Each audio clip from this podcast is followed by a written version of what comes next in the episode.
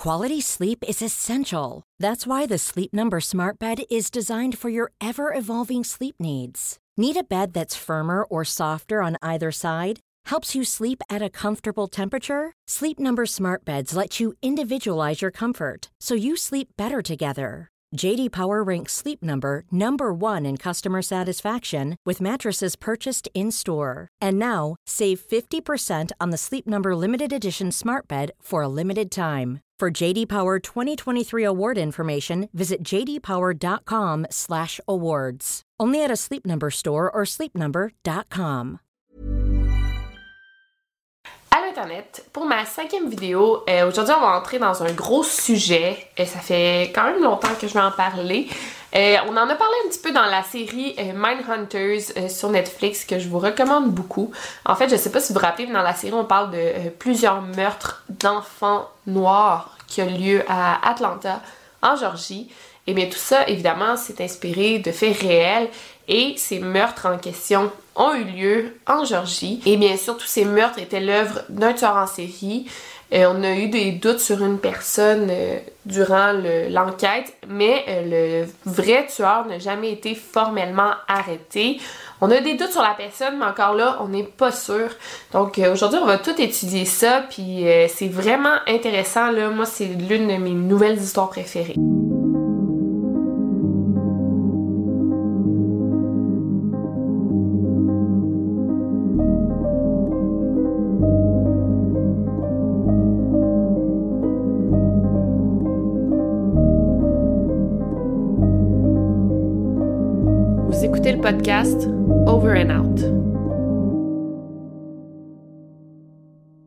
Pour commencer, je vais parler de la ville d'Atlanta dans les années 80. Euh, c'est assez impressionnant à quel point elle a grossi, là, était en pleine expansion au moment où les meurtres ont eu lieu. Et ça a vraiment changé du tout au tout. En fait, l'aéroport d'Atlanta a été euh, agrandi et le maire de la ville à cette époque avait vraiment de gros projets pour cet aéroport. Il voulait vraiment que la ville euh, soit comme boostée économiquement par cet aéroport. Et en effet, il a réussi parce que l'aéroport d'Atlanta aujourd'hui, c'est l'aéroport où il y a plus de trafic dans le monde. En 1977, quand les rénovations dans l'aéroport ont commencé, on savait très bien que la ville en entier allait être complètement transformée. Aussi, il faut savoir qu'en 1973, donc 4 ans avant euh, les rénovations de l'aéroport, on venait juste d'élire notre premier maire noir à Atlanta, donc Maynard Jackson, euh, ce qui a vraiment fait progresser les tensions raciales euh, au sein de la ville d'Atlanta. C'était une époque très très progressiste pour les Noirs, puis il y avait des Blancs racistes qui aimaient pas ça. Donc il y avait vraiment des, des grosses tensions là, à cette époque, surtout dans les années 80. Alors tout a commencé le 21 juillet 1979 quand le jeune Edward Hope Smith de 14 ans a été vu pour la dernière fois en train de quitter l'anneau de glace euh, du centre-ville. Il était accompagné de sa petite amie. Après ça, il a disparu. Pas plus que quatre jours plus tard, le jeune Alfred Evans de 13 ans a lui aussi disparu alors qu'il était vu pour la dernière fois en train d'attendre l'autobus. Donc il a disparu le 25 juillet 1979. Deux garçons du même âge qui disparaissent en quatre jours d'intervalle, c'est assez inquiétant. Mais là, c'est encore plus inquiétant quand le 28 juillet, on retrouve les deux garçons morts dans un boisé de la ville. Edward avait été tué par balle, donc il y avait une balle logée dans le haut de son dos, et le petit Alfred a été tué par strangulation. Et le plus étrange, c'est que quand on l'a retrouvé, il était tout habillé, mais il portait une ceinture qui ne lui appartenait pas. Moins de deux mois plus tard, le jeune Milton Harvey de 14 ans disparaît aussi alors qu'il est en train de faire des courses pour sa mère. Il était sur son petit vélo jaune quand il a disparu et son vélo a été retrouvé deux jours plus tard dans une partie éloignée de la ville. Son corps a été retrouvé deux mois plus tard. Euh, il était rendu comme un, squelette. Euh, c'est vraiment étrange parce que ses chaussettes avaient été retirées, donc ça on sait pas vraiment pourquoi. Et les raisons de sa mort sont indéterminées. Maintenant rendu le 21 octobre, un autre garçon disparaît. Cette fois-ci, il est plus jeune, il a 9 ans. Et contrairement aux autres fois, on a maintenant un témoignage. Le petit garçon disparu, Youssouf Bell, a été aperçu en train de monter à bord d'une voiture bleue. Wish they knew that somebody here loves him, that a whole lot of people love him, that this whole community loves him and they want him back too. Le 8 novembre, le petit Youssouf a été retrouvé mort dans le sous-sol d'une école primaire et c'est le concierge qui l'a retrouvé. Il était en short et sur ses shorts, il y avait un petit bout de masking tape, donc c'est quand même un indice important. Euh, il avait été frappé deux fois à la tête, mais ce qui l'a tué, c'est vraiment, euh, il s'est fait tuer par strangulation. Ça fait beaucoup de disparitions, mais là, j'essaie quand même de vous dire les plus importantes. Euh, le 4 mars 1980, pour la première fois, il y a une petite fille qui disparaît, Angel Lanier, de 12 ans. Elle a été retrouvée morte six jours plus tard. c'est vraiment bizarre parce qu'elle avait comme une paire de sous-vêtements dans le fond de sa gorge, des sous-vêtements blancs qui ne lui appartenaient pas. Et euh, elle a été retrouvée aussi les mains attachées avec des câbles électriques. Elle aussi avait été étranglée. En tout, entre 1971 et 1981, 23 personnes ont été tuées à Atlanta. C'était majoritairement des enfants et des adolescents. Et il y avait seulement 6 adultes euh, de 20, 21, 23, 27, 28 et 32 ans.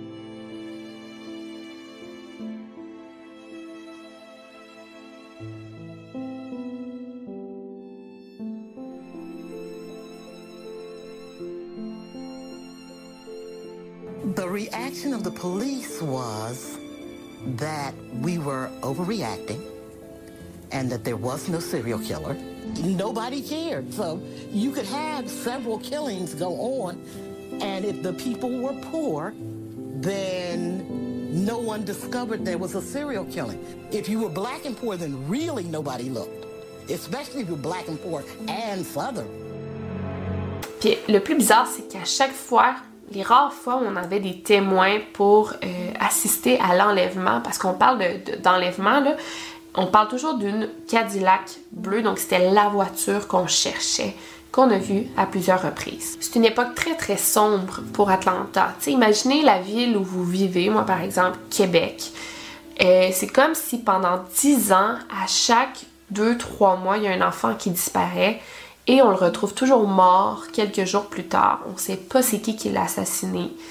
Euh, c'était vraiment très très euh, stressant pour la communauté qui laissait plus vraiment leurs enfants sortir seuls de peur qu'ils se fassent assassiner. Aussi, il faut savoir que la majorité des victimes étaient afro-américaines, donc de peau noire. Il y avait tous entre 7 et 18 ans et euh, provenaient majoritairement de quartiers défavorisés. Donc c'était vraiment comme eux, euh, les victimes, le cible si on veut. Donc ça devait être tellement, tellement stressant pour les parents. Dans la série Mindhunters, pour ceux qui l'ont vu, euh, on présente vraiment le personnage de Holden comme le sauveur dans cette affaire de meurtre. Mais c'est assez vrai parce qu'à cette époque-là, euh, avec la construction de l'aéroport et Atlanta qui veulent montrer qu'ils sont en pleine expansion, ben les meurtres étaient pas vraiment médiatisés, tu sais, ça paraît mal, une trentaine d'enfants qui disparaissent, on les retrouve morts. Ben c'était pas vraiment dans les médias, donc c'est vrai qu'on avait besoin comme du FBI pour venir résoudre l'affaire, parce que c'est comme si la police de la ville s'en foutait un petit peu. Il essayait comme de tout cacher ces meurtres-là pour pas trop qu'on en parle. Mais là, on parle d'une trentaine d'enfants, c'est grave, mais il y a comme rien qui avançait dans l'enquête. Donc au départ, on pensait que les meurtres étaient l'œuvre euh, du KKK, donc du Ku Klux Klan qui était encore très actif en Georgie à cette époque. Puis ça fitterait le profil, là. C'est des enfants noirs qui se font tuer majoritairement. Ok, ouais, ça peut être une bonne théorie. Mais quand John Douglas, euh, qui est interprété par euh, Holden dans la série Mindhunters, quand lui est arrivé, sur place, il y avait une autre théorie. Pendant plusieurs mois, le FBI était sur place pour aider la police locale à coincer le tueur en série parce que là, on pensait qu'on avait affaire à un tueur en série plutôt que le KKK. Chaque scène de crime a été analysée de fond en comble afin qu'on puisse euh, établir un profil du potentiel meurtrier. Grâce au profil qu'on a pu faire du meurtrier, on a déterminé qu'il était probablement noir pour deux raisons. Premièrement, à cette époque, dans les quartiers défavorisés d'Atlanta, si un homme blanc se pointait à plusieurs reprises dans le même quartier, ben, on le remarquerait assez vite, parce que c'était comme rare que des, hommes blancs allaient à Atlanta.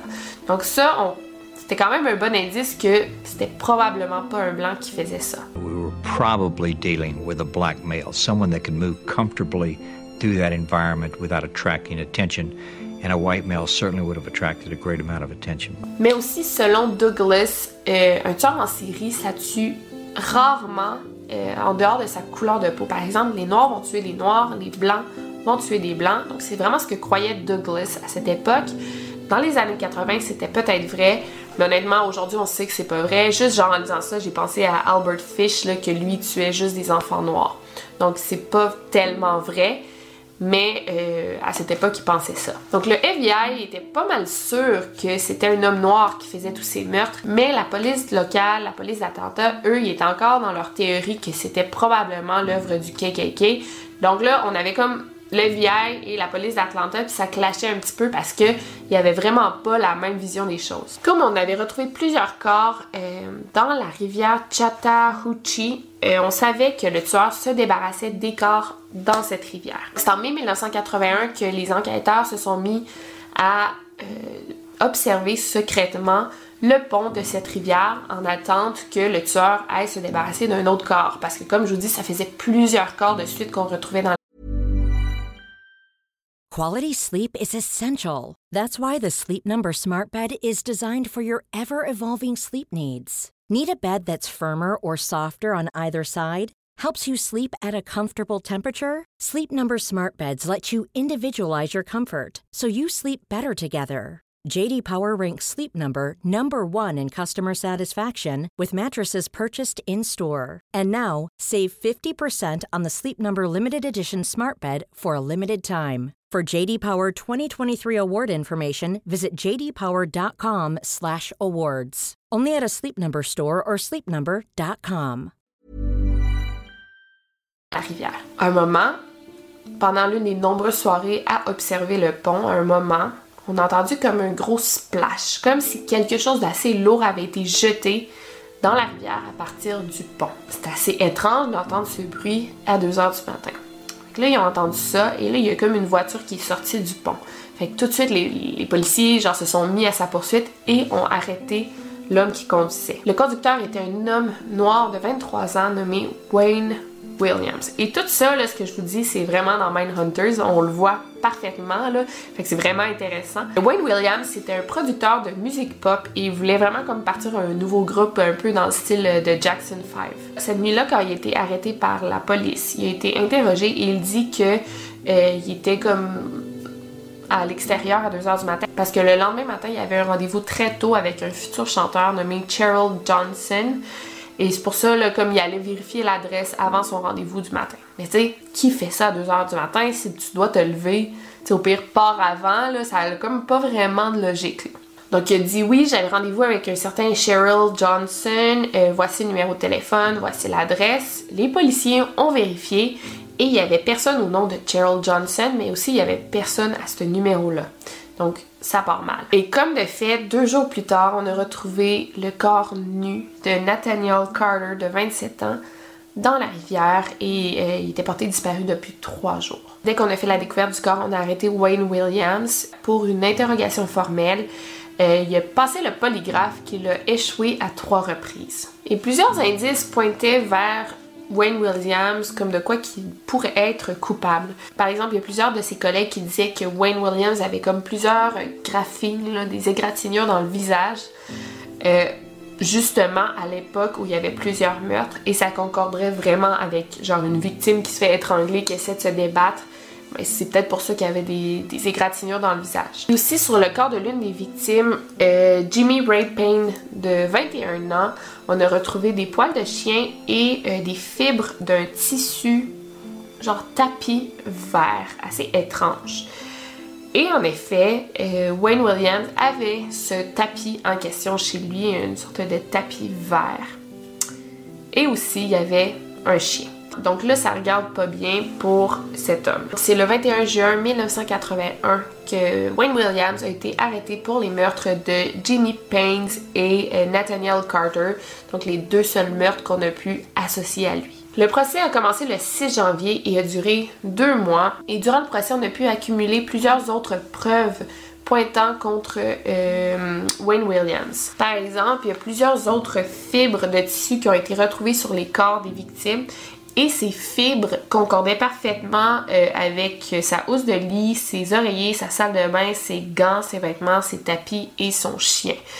Donc, euh, tu sais, on a comme pu relever des indices menant Wayne Williams à chacune des victimes. Malgré toutes ces preuves, on a seulement pu l'accuser et l'arrêter pour les meurtres de Carter et Payne. Il a quand même été condamné à la prison à vie, mais on n'a jamais pu l'accuser formellement des autres meurtres. Mais Wayne Williams, depuis le jour 1, il dit qu'il est innocent pour tous les meurtres et il continue à clamer son innocence.